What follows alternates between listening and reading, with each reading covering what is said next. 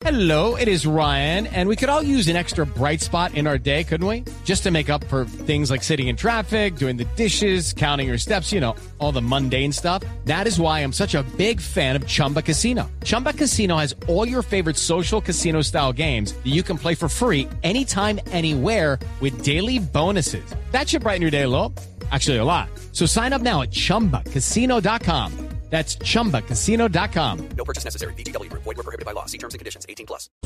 Eh, eh, seguimos hablando en, en este programa, en Sala de Prensa Blue, hoy domingo, del tema de la semana, la decisión de la Corte Suprema que afectó al expresidente Álvaro Uribe, pero también, por supuesto, de los dos años de gobierno, los primeros dos años, la primera mitad de gobierno, en la mitad del camino, el presidente Iván Duque. Saludo hasta ahora al doctor Jaime Arrubla, expresidente de la Corte Suprema. Doctor Arrubla, un gusto saludarlo hoy en Sala de Prensa. Bueno, un saludo muy cordial a todos ustedes en sala de prensa, todo el equipo de trabajo y por supuesto a todos los oyentes.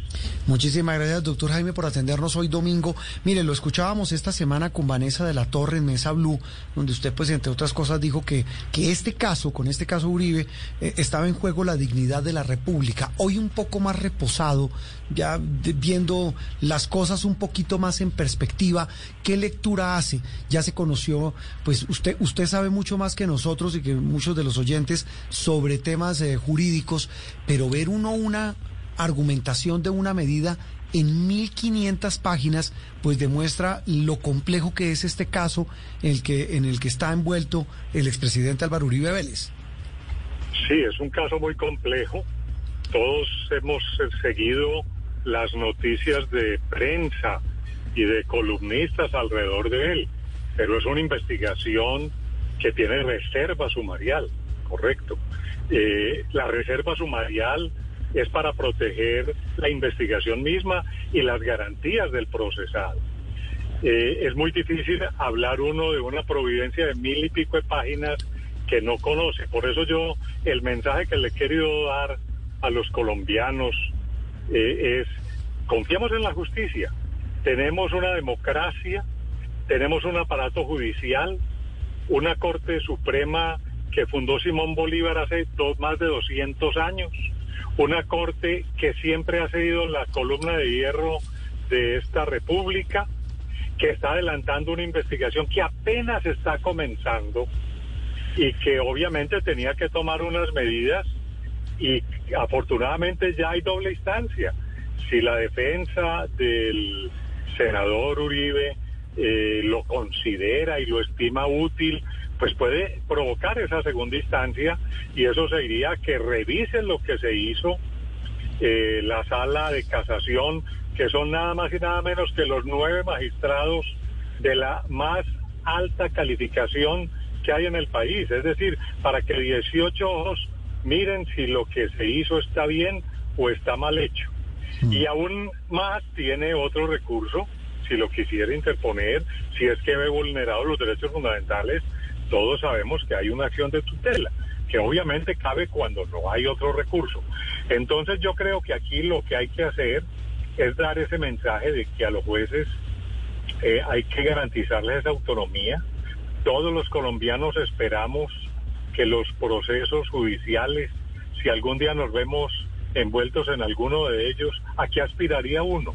A que el juez lo decida, lo falle, únicamente consultando la ley, la prueba, sin ningún tipo de lineamiento político, ni más faltaba. Y eso es lo que nosotros eh, esperamos de nuestros jueces y esperamos que en este proceso, como en cualquier otro, se cumplan esos postulados que además están consagrados en nuestra constitución política.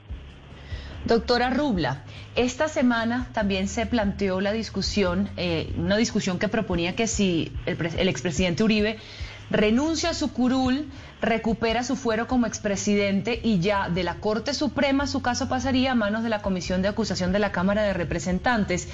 ¿Esto es así? ¿E- ¿Eso es posible? A ver, esto no es posible en parte. La Constitución dice en forma muy clara que cuando cesa el cargo, cesa el fuero, a menos que el delito que se esté investigando haya sido cometido en ejercicio de sus funciones. Entonces, este delito que le están investigando al expresidente no es cuando él fue presidente de la República, es cuando él ya estaba como senador, que es este lío que ha tenido él con el otro senador Cepeda desde hace mucho rato. Entonces, el, el fuero presidencial ya se le acabó. Está en el fuero como senador, por eso es que la investigación está en la Corte y no en la Comisión de Acusaciones de la Cámara. Si fuera presidente estaría allá. Entonces está es en la Corte porque por constitución la Corte investiga y juzga a los parlamentarios. Aquí no interviene para nada el Congreso, ni la Comisión de Acusaciones, ni el Senado. Entonces, si el presidente llegara a renunciar, tendría que estudiar la Corte si este delito tenía que ver con sus funciones de senador. Si no tiene que ver con sus funciones de senador, cesaría el fuero. Y si cesaría el fuero, pasaría esto a la fiscalía ordinaria, a un fiscal, para que acusara ante un juez eh, del circuito posiblemente y serían competentes esos jueces y los tribunales superiores. Pero repito, todo depende de si se califica, si el delito tiene que ver con sus funciones de senador o no. Y eso no lo puede decir sino el que conozca el expediente. Uno sin conocer el expediente no sabe si esto está imbricado con la función de senador o no. Mm, que, tal vez esta explicación es fundamental, casi que como una clase de derecho. la pregunta de Andreina muy, muy pertinente para eso. Doctor Jaime, evidentemente, como usted dice, no se conoce el expediente, solo se conoce esta providencia de 1.500 páginas que se ha filtrado, eh, que ese es motivo de otra polémica, hablar de las filtraciones. Pero más allá de eso, eh, como en cualquier proceso, se presume la inocencia de la persona siempre y es deber de la justicia demostrar si lo es o no. Pero leyendo, lo, repito, lo que se ha filtrado sobre los argumentos de esta sala de instrucción para haber decidido ordenar la detención eh, domiciliaria del expresidente Uribe, pues son frases contundentes, tajantes y cortantes. Y lo dice de esa manera, manera el documento, doctor Jaime. Dice, no tenemos duda de que hay serios indicios de la responsabilidad del expresidente en todo lo que se le endilga en torno a, a la posible manipulación de testigos. Estamos frente a un caso donde hay una providencia con unas frases muy contundentes que no creerían que se esté presumiendo la inocencia del mismo. A ver, es bueno que expliquemos lo siguiente. Este es un proceso que se sigue por ley 600. ¿Qué es eso? Era el código de procedimiento penal que había antes del sistema acusatorio. Recuerden que el sistema acusatorio es posterior a la constitución del 91. Ese sistema lo se introdujo en épocas del fiscal eh, Osorio, Luis Camilo Osorio. Pero para los aforados siguió vigente la famosa ley 600. Entonces, este proceso tiene dos etapas. La primera etapa es la etapa de investigación. Esta etapa, como ustedes se dieron cuenta hace nueve meses, empezó con unos preliminares y como de esos preliminares se desprendían eh, algunos indicios se llamó a la, a, la persona a indagatoria. El, el, Uribe rindió indagatoria hace nueve meses. Y el punto que estamos en la, es en la definición de la situación jurídica del procesado. ¿Y cómo puede ser? Primero, puede ser eh, archivando porque no hay pruebas, que no fue lo que sucedió. Segundo, ampliándola sin tomar ninguna decisión porque faltaban elementos de juicio, que tampoco fue. O tercero, cuando hay indicios, indicios de que la persona que se indagó puede ser responsable, entonces se vincula ya formalmente, eh, se le dicta una medida de aseguramiento como sucedió en este caso, eh, y se entra formalmente en la etapa que se llama de investigación. Los presupuestos para poder dictar esta medida los, contiene la ley 600 y tiene que haber varios indicios. Por eso es que ustedes en la Providencia ven que se analiza si hay o no indicios. Eso no significa un prejuzgamiento, ni más faltaba. Es simplemente cumplir con los presupuestos para poder dictar la medida. ¿Qué sigue? Entramos en una etapa que cuando hay una sola persona vinculada dura 18 meses, si hay más dura más meses, donde esa persona con sus defensa puede pedir todas las pruebas que él considere que son necesarias para su defensa. El Estado también a través de la Fiscalía, que para este caso es la sala eh, de investigación, eh, puede también pedir pruebas. Y esto apenas termine ese primer periodo, se va a calificar el mérito de la investigación. Ese mérito de la investigación ya exige una prueba más estricta que la que se exigía para la medida de aseguramiento. Y esa prueba eh, es para poder llamar a juicio a la persona. ¿Qué podrá suceder allí? Que lo llamen a juicio si hay pruebas. Ya se necesitan varios eh, testigos eh, y, y varios indicios que lo involucren como responsable. O sea, allá volvemos a ver otro análisis, no pleno, pero sí momentáneo de la responsabilidad, sin que eso vaya contra el principio de la presunción de inocencia. Es que esas son las etapas que se van cumpliendo en el proceso.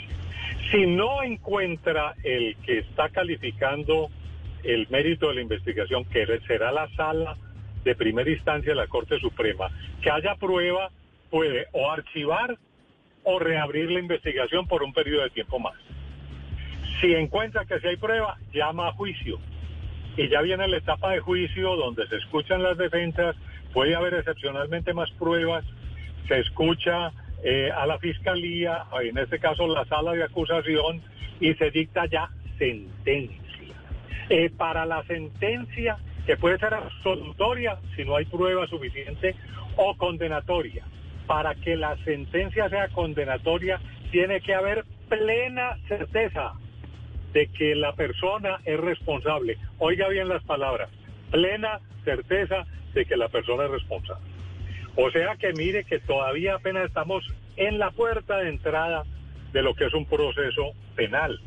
Y lo que ha hecho ahora eh, la sala, repito, no sé con, si con razón o sin razón, porque no conozco el expediente, es cumplir con unos presupuestos para poder dictar la medida de aseguramiento. Doctora Rubla, eh, digamos que hay una, las voces, eh, muchas voces han, criticado o han dicho que esta medida fue extrema, la medida de aseguramiento contra el presidente Uribe. Sabemos que estaba dentro de, del abanico de posibilidades de la Corte, pero muchos acusan que, fue muy exagerada. Eh, y también comparan con el caso Santrich, a quien dejaron defenderse en libertad. ¿Son comparables estos casos? No, son totalmente diferentes. Son totalmente diferentes por lo siguiente. Primero que todo, Santrich eh, se cruzaron dos procesos. Uno de extradición y otro de la JEP, recordemos. Y al cruzarse en esos dos procesos por una colisión eh, de, competencias, por llamarlo de alguna manera, eh, llegó a estar libre un momento porque decía que no procedía la extradición o que le, tocaba resolverlo a la JEP y la JEP no fue lo suficientemente ágil ni la fiscalía y mientras tanto el hombre se voló. Santriz no está en libertad, está volado, está fugado. Él tiene medida de aseguramiento. El señor presidente nunca se ha fugado, él ha dado la cara y él tiene una medida de aseguramiento. Son dos casos muy distintos. Más faltaba comparar a Santrich con el caso del senador Uribe. Son dos casos supremamente diferentes. Eh, Santrich, vuelvo y repito, está fugado. Ahora, la medida puede resultar severa para algunos, porque efectivamente yo estoy de acuerdo.